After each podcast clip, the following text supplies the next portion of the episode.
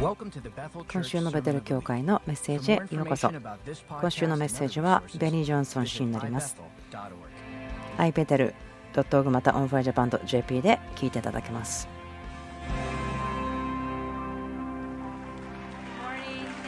おはようございます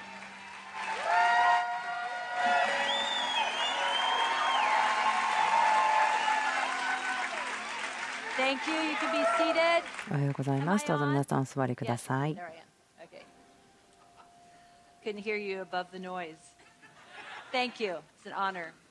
え皆さん歓迎してくださってありがとうございます。皆さん今日は元気ですか？素晴らしい日です。スーパーボールがあるからというわけではありませんね。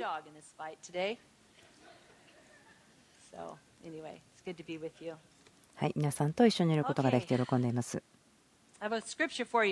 皆さんのために御言葉があります。第3ヨハネ1の2。ストリーミングで見てる皆さん、こんにちは。一緒に見てくださってありがとうございます。第3ヨハネ1章2節愛する者よあなたが魂に幸いを得ているように、すべての点でも幸いを得、また健康であるように祈ります。今日はその健康の話をするわけではありませんよ。あよかったと安心する方いるかもしれません。でもいつかその話をしなくてはならないと思っています。でもあなたの魂良い魂を持っているということはその健康であるということです。とても重要です。あなたの魂が健康で喜んで自由であること。まずそんな話をしてからがいいなと思いました。今年の初めですけれども。あこの3つのことが大事かなと思ったことがありました。その話をまずしたいんですけども感謝をするということです。私の子供ですね、1人がですねクリスマスカードに私たちあなたを愛してるし、とてもとても感謝してますと書いてくれました。ああ、これは何かとても感謝をするとしてあると思いました。もちろん私たち感謝をしなさいということを学んでいますけれども、特に今年がその意思を持ってする必要がある。意図的に感謝をすることがとても必要だと思うんですね。なぜならば私たちが知っていること以上のものを解き放つことができます。私たちが感謝をする心、その態度を持つこと、どのような状況においてもそれをすることによって。ある方たちにとっては、いや、でもね、このことはどうなんですか、できませんと思うかもしれませんけれども、でも聖書が言ってるのは全てのことにおいて感謝をせよということですから、私たちがするするのは自分たちの責任なんですね。もう一つはですね、ワクワクしている、そのエキサイトしているということ、今年のことですけれども、なぜだか分からないけれども、他にワクワクしてるよという方いらっしゃいますか？感じますか？この空気の中にありますよね。でも理由がわからないでしょう。何か大きなびっくりすることの中に自分たちがいると思っています。そしてもう一つは期待するということ。期待する心。何かが起こるのを期待している。大きなこと素晴らしいことが今年起こると期待しています。ある時私は家にいてポーチで座って神様と話していました。ままだあったかい時でしたけれども。話していて。神様今この世界で何が起こってるんでしょうね。あなたは何をしているんですかね？と言っておしゃべりをしていたんです。なぜならばいろんなことが今起こってますよね。もし私たちがその恐れにドアを開いてしまったらすごく恐れが来るような状況が起こっています。で神様こう言いました私がそれをちゃんと握ってますよ。私がこの状況を持っている。思い出させてくれたんです。何年か前ですけれどもこの教会にその救われた女性が来ました彼女はその悪霊を礼拝するような悪魔教みたいなところから救い出された人でしたけれども、ま知ってる人がいるということでいろんなこととつながっていたんです。ある日ですね。彼女は私にこう言いました。こんなことがその自分たちが住んでいるこの地域でオカルトメンバーによって行われているという話をしたいというので一緒に話したことがありました。で私はまあ自分大人だししっかりしてるから大丈夫だと思ったんですね。で私彼女からいろんな話を聞いてありがとうございましたと言って直接私はプレイヤーハウスに行きましたその小道を歩いていきました。このベテル教会の敷地の中に祈りの家がありますけども、祈りの小道みたいなのもあることをご存知かと思いますけれども、すぐ私の隣にイエス様が立たれて私の手を握ったように感じました。それはそのベストフレンド、その肩と肩を並べて秘密のことを話し合っているような感じがしました。とてもスイートなんです。でもその反対の手はですね、つながれていないので、でもギュッと握っているとだったんですイエス様が。それを見たんですけどもイエス様がですね僕の手の中にあるの何か見たいと言ってはいと言ったらですねこの世界を握っていたんですイエス様が。イエス様がその手を開いた時に私思ったんです。あそうですね神様イエス様あなたはこの世界を握っているんですよね。と思ったんです。本当にあなたが持ってるんです。でイエス様の手の中でこの世界というのはすごく小さく見えましたイエス様が世界を握っています。私たちは神様をでも信頼しますか？それがとても大きな課題なんですね。私たちがイエス様を信頼しているかどうか神様のしていることに対して信頼するかどうか。こんなことも聞きました。しっかり捕まっててねすごくワイルドなライドになりますよ。そのディズニーランド。覚えてますか？私大好きなんですけどもフロントゲートに立ってですねああもうこれは地球の中で一番ハッピーなとこだよと思うんです。で自分が一番好きな乗り物ですけどもまあなんか小さいものなんです。ミスター・トーズ・ワイルド・アドベンチャーというものなんです。乗り物なんですがとても大好きです。イエス様がしっかり捕まっててねワイルドな乗り物だよって言った時にそのことを思ったんですね。それでも全くネガティブなものではなくて反対にこうワイルドではあるけども楽しいもの。そのように思いました。主が今年されることというのは神様の良さを私たちの前に見せてくださること。いつもそうなんですけどもそれが増加されるということ。今までなかったほどにそれを表されるということ。神様の良さを私たちの前に見せてくださる。そして私たちに与えてくださる。私の夫はですね今本を書いてますけど神様の良さについての本です。彼はとても熱心にこう前進するためにそれを書いています。なぜならばその理由があるんですある方たちキリストの体の中にあってもその神様が良い方と思ってないんです。ですからその考え方そのメンタリティそれを壊してるんです。神の良さが悔い改めに導くということのために神様は良い方どんな状況があっても良さは変わらない。神様がその良さを私たちに見せてくださる年だと信じています。生きているものの途中において見せてくれることを信じています今朝いくつかのことをしたいんですけども。今私が飲んでるのはですね水なんですけどこれ黒い水と言いますね。私のその健康のためにやっていることなんです。私のドクターがですね今朝私にくれたんですけどもはい、とても健康なお水なんです。今朝いくつかのことをしたいんです。まずそのカレブの話をしましょう。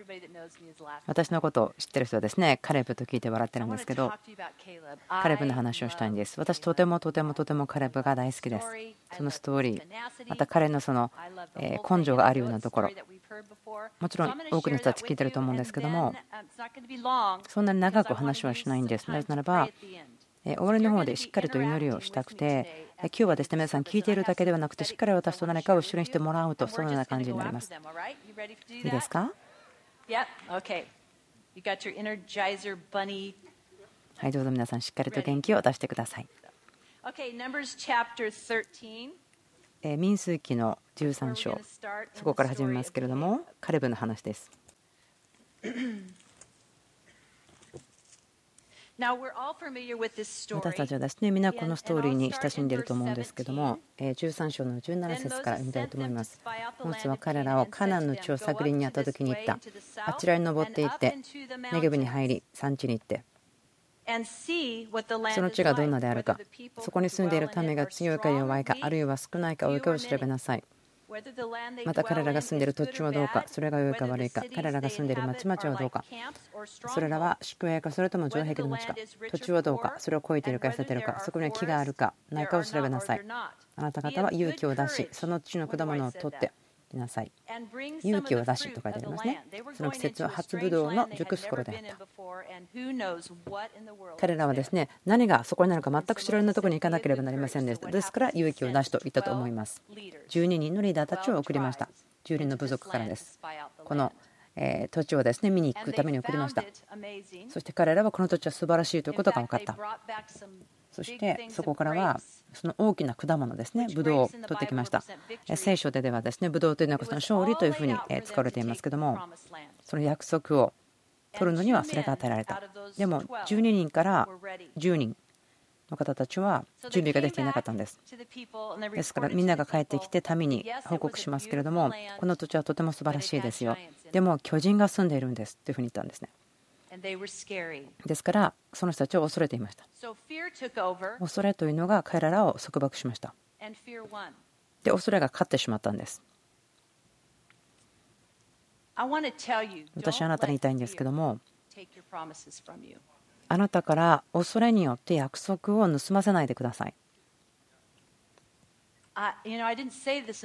先ほどのですね礼拝の時は言いませんでしたけどもこう感じています。その恐れというのが僕の人生の中に見えてしまうような年。その恐れが見えやすい。あなたがもし恐れの方に寄りかかってしまうならば。でも主は義を持ってそこからその恐れを取ります。でもあなたがしなければならないことはあなたの約束。そして恐れをそのような約束を縛るためにそこに入れてしまわないようにしてください。神様は皆さんの約束を成就する準備ができています。打ち破りをする方です。ある方がさっきですね証しをしてくれましたけどもあるグループで分かち合っていたというところに。そのようなことを分かち合いましたけどもでも神様はとても良い方なのでその物事が壊れてしまうことをただ許す方ではないよということでした。まとにかく話に戻りますけれども。カレブは恐れによって導かれた人たちが喋った後そして人々がもう恐れきっている後で彼は立ち上がってこう言いました。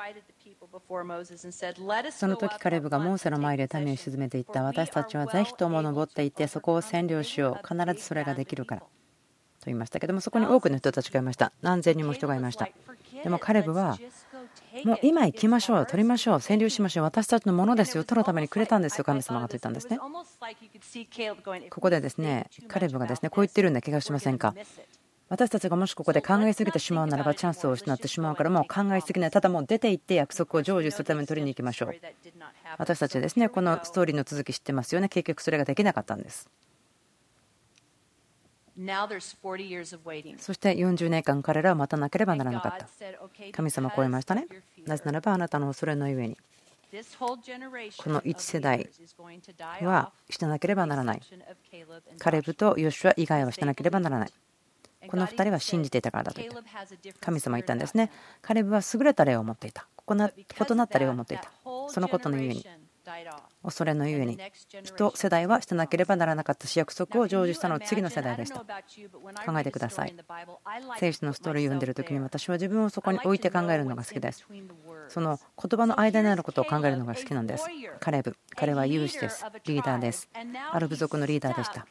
でも彼は前に進むことができず40年間待ってましたその約束を得るまで。とてもフラストレーションだと思います。イライラすると思うんです。40年間テントを作ってテントを畳んでテントを作ってまた前に朝毎朝マナを食べているの疲れると思いませんか？でもそれを与えられたということだけでもまず感謝ですけどもそんなにですねレシピもなかったとは思いますよマナについては。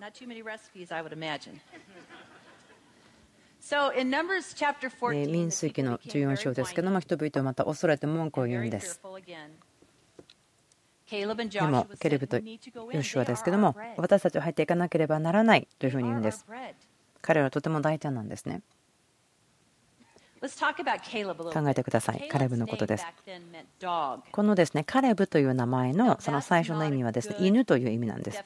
ですからいい名前とは言えないですねもちろん、もちろん今はですねそれ以上の意味をつけていますけれども、想像できますよね。ずっと一緒の間、犬、犬と呼ばれるということ。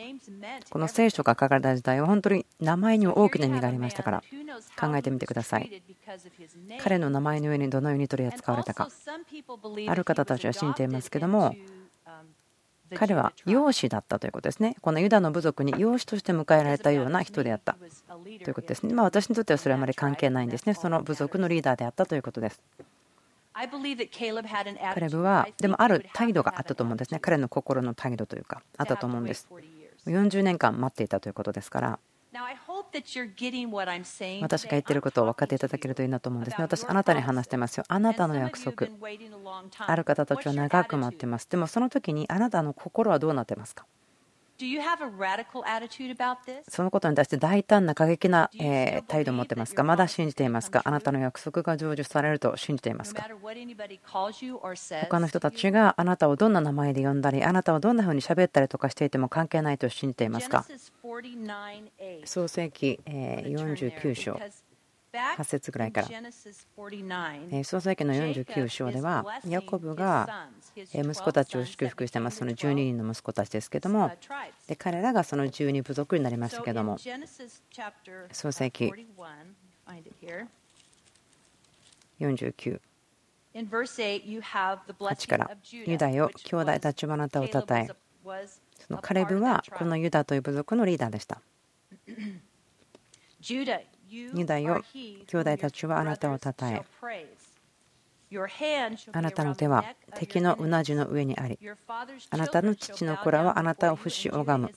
ユダは獅子の子。我が子よあなたは獲物によって成長する。私が見てほしいところはあなたの手は敵のうなじの上にあり。敵の首の上にありと言っていますけども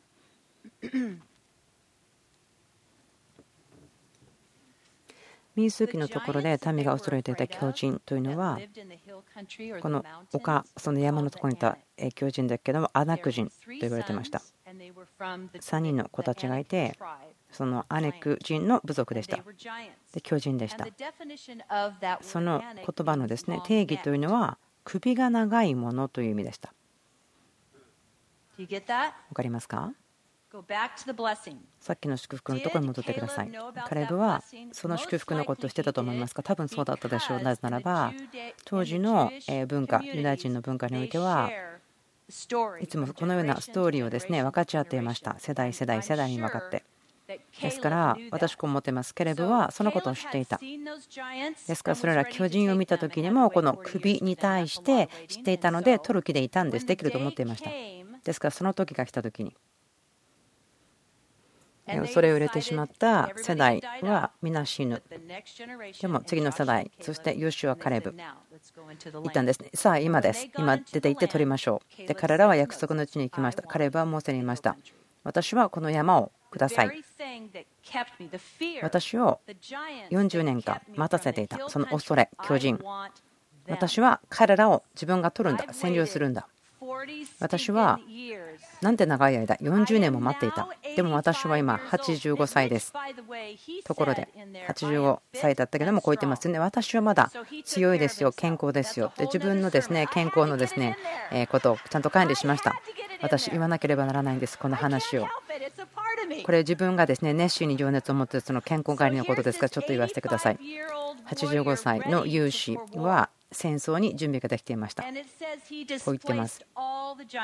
その巨人たちを追い出したと言っています。その山々から追い出したと言っています。で、その山、丘の国を所有とした。私たちは信じています。このことが起こると。私たちは約束の成就を見ます。有限的な言葉を分かっちゃいたいと思うんです。とても強く感じています。なぜこのことが起こるのか。打ち破りが起こるのか、それを見るのか、人々に私、話をしました。そのこと起こっています、すでに。物事起こっています、人生の中で。ずっとずっとずっと願っていたこと、でもそれがまだ起きていなかった、でも急に起きた。私たちはその今ということなんですね。物事が起きるのは今ということ、その約束が成就するその時です。ゲスト皆によって祈ります。希望があなたの中に回復されること、そしてその待っている、待っていること、待っていたことが打ち破りを見ること、今年の中で、イエスの皆によって。では。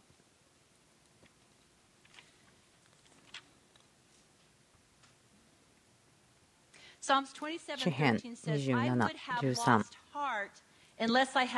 私が信じ神の良さを受ける者の地で見なかったら希望がなかっただろうと素晴らしいところです神様の良さを見るということ。生きている人の地において私たちはそうです。私たちは今そこにいるんです。まだそれを見ていなければそれが始まるところにいるんです。私たちの人生の中に神様の良さを見るところ。いろいろな人たちから予言的な言葉私は集めているんですけども私がこれから一つお話ししたいことがあります。そのために祈るためです。パトルシャ・キングさんという方。予言的な体験をしてその内容を私たちに送ってくれました。それを読みたいのです。長いので全部は読みません。けれども一部だけ読みます。しかしここに言うことがありますよ。そのドアの前で待っている。私はその大きなドアの前にいたんです。でもそこにはある部分の栄光が見えてでもそのサインはリバイバルと言ってました私がすごくそこに入りたいとそれによって感じさせました。その前で天使がいて部屋を守っていました。ある人たちがドアに近づきました。でも正しい鍵を持ってなかったので誰も入ることできませんでした。ある人は希望という鍵を持って近づきましたけども天使は笑ってこう言ったんですね。このドアでは入れませんね。でもここで待っていたら大丈夫だよと言われました。ドアから離れないでと言われました。他の人は必死という鍵を持ってきました。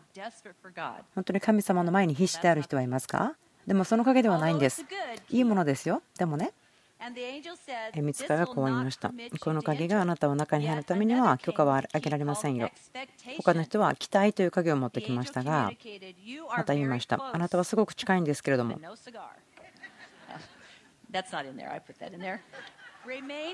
ここにいて、ちょっと待っててくださいねと言ったんです。ドアを開けた鍵というのは、多くの人たちがたくさん違う鍵を持ってきたけど、開けることできませんでした。だからドアの前はたくさんの人が待っていました。とても入りたいという気持ちいっぱいでした。1人が来て、その鍵はですね、信仰に満ちた祈りというものでした。天使の顔がパッと輝いてこう言ったんです。これが鍵です。この鍵を開けるのはこの鍵です。開きました。予言的な言葉の中には彼女こう言っています。主は言いました。私はあなたのためのリバイバルを準備した。私の御霊が注ぎ出され、私の栄光で満たされ、私の炎で満たされ、愛で満たされる。鍵というのは信仰に満ちた祈りによって最初のサイン見た時に祈りなさい続けて生み出しなさいそのドアの前に立っているだけではなく栄光があるところにいるだけではなくてその情熱を持って信仰による祈りをしてリバイバルというところに入りなさい。私はあなたが知らないことを見せよう。私は王国をそのミステリーをあなたに見せよう。あなたが彼を見るように。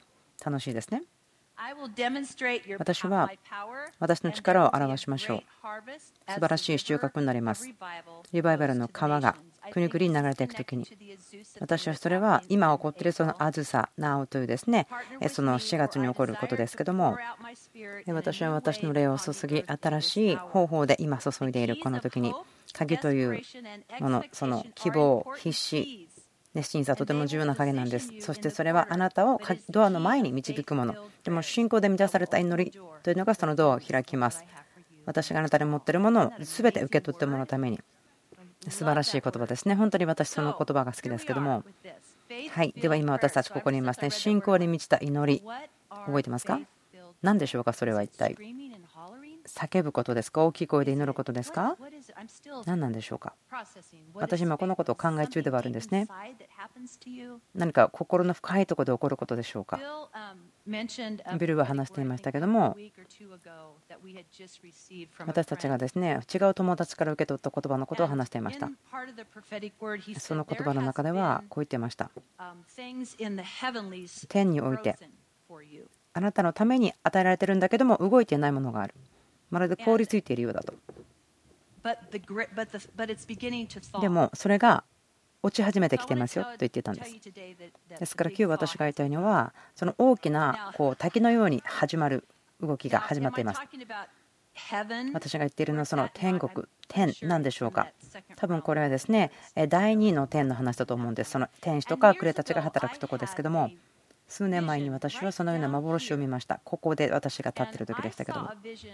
私が見た幻というのは、人がたくさんいるこの地において祈っている。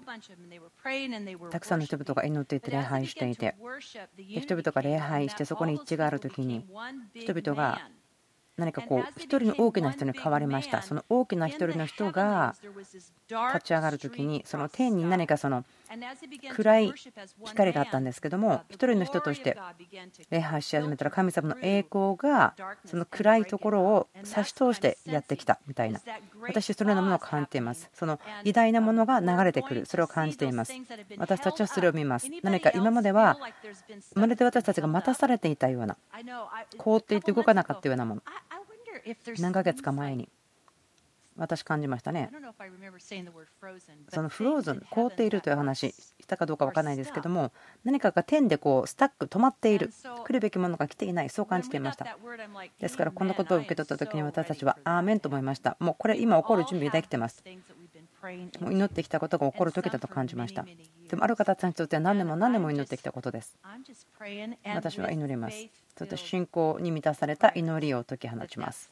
その解き放たれること、そのまた落ちるべきものが落ちるということ。ビルさん、私の音ですけども、マイアミから帰ってきたばかりです。彼はそのマイアミではですね、そのラテン系の方たちの大きなカンファレンスしてきましたけども、本当にすごくあの賑やかだという話をしていました。ラテン系の方たちはすごく集まってもパーティーが好きで賑やかにしてたよと言ってました。その予言的な預言者の方がですね、ある言葉を語ったそうです。そのレディングの教会の北の方の話をしたと。何かその魔術が起こっている。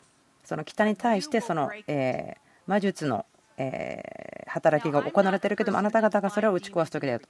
私はその悪霊とかを探して祈るのあんまり好きではないんですね。でも、そのような言葉を受け取った時に、OK、私は神様に言うんですね。神様何したらいいですか？ということで、今日私たちはそのことをします。私たちは祈ります。2つのことを祈りますね。その偉大なものが落ちてくるように、偉大にこう天から注がれるように、またその魔術ということですけども、そのそれはですね、コントロールなんです。シンプルに言いますけどコントロールすることです。人々の人生をコントロールしようとするのが魔術の例だと私は思っています。その北の方でそれが起こっているということですか？らそれを祈ります。第一礼拝ですごく良い時間を持ちました。ですからまたそれに足していけることを喜んでいます。皆さんにやってもらいたいことは私たちは立ち上がって一緒に祈りますけれどもまたその祈り終わった後に座っていただいてまた証を2つあってまたそのために人々のために祈りたいと思っていますどうぞ立ち上がってください。私たちはこれから英語では祈りません。説明しましょう。私たちは威厳で祈ります。もしあなたが御霊によってバプテスマを受けてなくて威厳を祈ってないという人ならば、今はベストの時です。それを受け取るの。その賜物を受け取るのにベストですよ。なぜならば周りの人たちも意見で祈ってるからあなたが喋ってる意見がどんなのって全然気にできません。私たち信じてますね。御霊によってバプテスマを受けること、そしてその証拠というかですね、威厳また他の言葉をしゃべることというのはその現れですから、私に個人的にまた自分の人生にとってはその威厳で祈ることがものすごく大きなプレゼントです。なぜならば私が祈る時に半分ぐらいは何を祈っているのか分かりませんよ、正直に言うと。だからはっきりしないといけないので、威厳で祈ることはすごく助けます。なぜならば私が意見で祈るときは聖霊様とつながるからです。自分の子供たちにできました。彼らが小さい時にこれは秘密の言葉だからねと言ったらですね、彼らはすごくそれを喜んだんです。はい、ですからもしあなたが御霊によってバプテスマを受けていなくて威厳を祈らないという人だったら私たちが威厳で祈る時にあなたの思いの中に普通ではない言葉を聞くでしょう。あなたは信仰でそれをですね口から出す。そのことをしてください。それが御霊のバプテスマを受けることですね。シンプルです。あなたへのプレゼントです。難しいことではありません。そのような過去の考え方を今打ち砕きます。イエスの皆によって。あなたは受け取ることができます。この力強い力強いプレゼントで聖霊様からの受け取るものです。今一緒に祈ります。私たちは声を上げましょう。威厳で祈ります。私たちが威厳で祈るときに気がついてください。あなたはこの何か大きなものが開けて落ちるということ、その固まっているものが溶けよ、溶けよ、溶けよということですね。そしてあなたはこのコントロールので北の方に働いているそれに向かって祈っているということです。もう十分なことは十分もう終わりというふうに祈りましょう。いいですか？では祈りましょう。では威厳で祈り始めてください。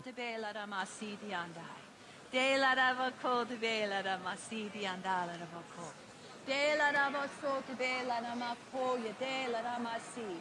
De la rama koya de la rama si di amara bokoto de andai la boko. De la rama si di ande la rama koto de la rama si. Woo! Yes, de la rama koto de la rama se andai. De la rama koto de la rama si di ande la rama bokoto de. De la rama si di ande la rama koto de la rama se di andai la rama koto. Masidi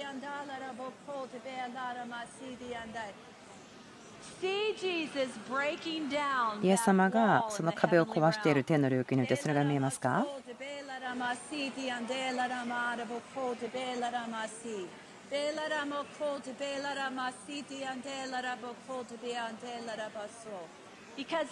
なぜならばその壁が壊された時に神様はあなたのために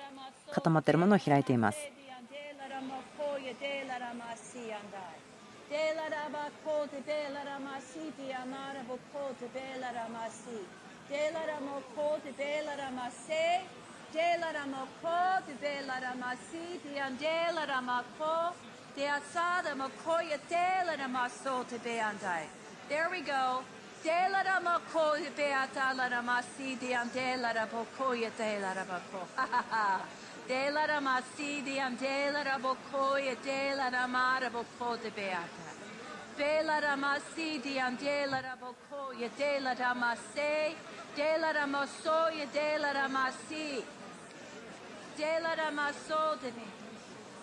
De la ramasi de la ramasoya. Bela ramaso de bela ramasi. 今一緒に私たちは語ります。コントロールの霊魔術の霊そのマインドセットに対してこのカリフォルニアの北部に働いている者に対してお前に対してもう終わりという私たちと共に集まってお前はもう力がないと。子羊の血イエスの血があなたにお前に勝利していることですの皆によって語る。天のお父さんありがとうございます。あなたがこの領域でこの地域にしていること自由をもたらしていることを感謝します。イエス様の皆によってエイメンどうぞ座ってください。楽しみですね。うん、楽しみでしょ？本当に良いプレーヤーミーティング。とても楽しいですね。祈祷会は楽しいです。あもう一回ですね今日礼拝があるのでそれをすることができます一日に3回やるのいですよね楽しいです、では、2つテストモニーを明かしをしたいんです。人々がですね祈りが必要な時そこで受け取ってほしいんですけどもとても面白い経験がありました。ある友達が私に連絡をくれて。彼女のえー腰がとても痛くなって、まあ、ぎっくり腰のようになってしまってとても大変な状態。なのでオイルを作って持ってきてもらえませんかと言われたんです。で私そこで油を作って彼女のところに持ってきました。で車を降りてその油のボトルを持ってセリア様に言ったんですね。この油を油注いでくださいと言いました。それは可能なんですよね。聖書に書いてありますよね。長老とリーダーが病の人に油を注ぐと癒されると祭司というのがその聖書の時にもまるで医者のようでした。で油を使って奉仕していました。そして病人に手を置きました。で彼らは回復しました。ですから神様がこの油を油注いでくださいと思ったんです。でそこの家に入っていきました。ご主人と話していて。で彼女はカウチの上からもう出てきたんです。あれカウチから起き上がれた。と彼女は言うぐらいでした。ですからもうすでに何かその部屋の中に起こっていました。とても楽しいですよね。簡単にしてくれました。とてもおかしかったんですけども私彼女に対して祈ろうと思っていなかったんですね。その油を渡してもう帰ろうと思っていたんですね。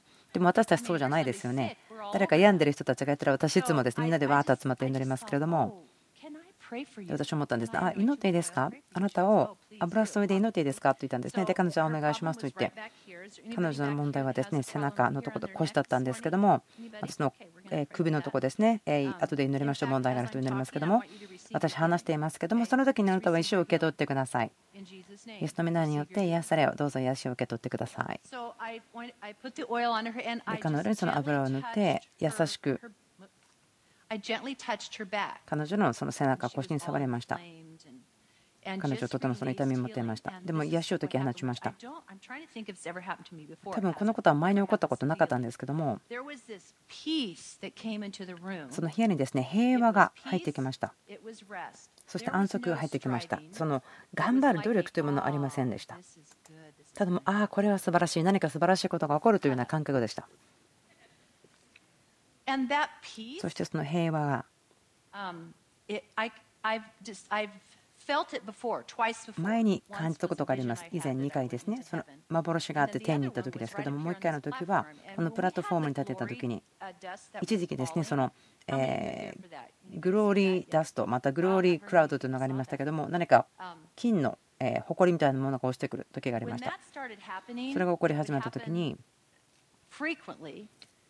定期的ではなくて突然起こります。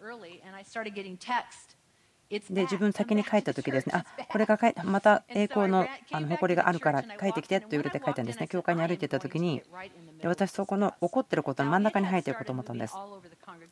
でその雲はですね、栄光の雲がですねいろいろ回収の皆さんのところを移動し始めました。で私のプラットフォームを歩いていって、その中に入っていきました。何か浮いてるようでした。覚えてますか？その時のこと。こう人と話してたらですねそのゴールドダストがですね人々の顔に降りてくるとかするような時でしたけどもとても楽しかったんですね神様がしてたこと。確かにディズニーランドのようです私たちは。それは失礼なことではなく素晴らしいと思っていますけど。私こう感じました。そのように感じたんですね。平和をまた同じようなものを感じました。私が感じた平和というのは頭がぼーっとするようなものではありませんでした。私が感じたのはそんな平和でした。素晴らしいこう平和という感じがですね私を満たしてくれていました。何か詰まっていたものが全部去ったような感じでした。その女性のために祈っていたのはそんな感じでしたそのことを期待していませんでしたいつもするように祈っただけだったんですけどもでも急にああこれはなんか良い感じがしますねこの信仰に満ちた祈りってこういうことなのかなと思ったのですね。もしかしたらそうかなと思ったんです。後でその次々の日ぐらいにまた自分の女性の友達に会いました。その解放の祈りをしていた時ですけれどもまたその人がですね私の腰痛いから祈ってくれますか？と言ったんですね。彼女とても問題がありました解決しようとして助けを得ようとしていましたけども痛みがありその背骨のとこですね脊髄とかそこに問題がありました。で私は祈りますよと言ってあちょっと待ってオイルを取りに行かせてくださいと言ったんですね。私がその最初のですね女性の時に使ったオイルがありましたからで彼女のその背骨のとこに油を塗りました。すぐつけた時に彼女は笑い始めたんです。もう一人の女性は私がさっきから話している女性もですけども彼女も同じように笑い始めたんです私のその友達も同じようなこと、このクスクス笑いが始まったんです。この2人の女性はもう完全に癒されました。本当に癒されたんですね、2人とも。とても楽しかったですよ。あなたがそれらを期待していない時ですね、そういうこと。でも急に起こったらですね、わあ、神様、と思うでしょう。私、ここからですね、どっちのオイルから何か公式を導き出すんですか、そうじゃなくて、神様はされることをされます。今日私でもその油を持ってきました。私が持っているものは、その礼拝の終わりの頃に祈りますけども、その祈りのチームの方ですね。そのミニストリーチームの方たち。ミニストリーチームの方たちですね、どうぞ今出てきてください。人々のために祈る準備してください。この油を回しますけども、あなたの手にドブッとですねこう注がなくていいんですね。あなたの指をですねちょっとだけつけてください。これを道具として使います？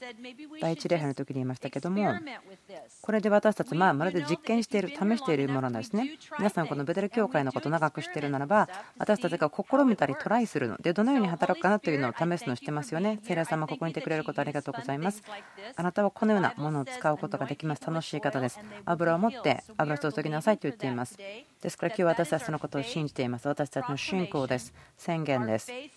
私たちの信仰に満ちた祈りです。あなたの平和が彼らに来ますように、イエス様の皆によって、天の平和、天のシャローム、その意味は癒しです。そしてよくあること。ですからそのシャローム、安息、天からの安息と解き放ちます。この回収の中にイエス様の皆によって祈ります。今朝祈りが必要であるならば、どうぞ今来てくださって祈りを受けてください。もし神様と正しい関係を持つその必要があるならば今日今が完全なパーフェクトな時です。どうぞ神様と関係を回復するべきであるならばそこにですねフリーダムバーナーが出てますからどうぞそこに来てください。そこにいらっしゃる方がえ助けてくれますから。あなたを救いに導きます。イエス・キリストの中において。今週もベテル教会のメッセージ聞いてくださってありがとうございますアイベテル .org また onfirejapan.jp で聞いたり見たりしていただけます。This weekly podcast is now being translated in several languages. Visit podcasts.ibethel.org.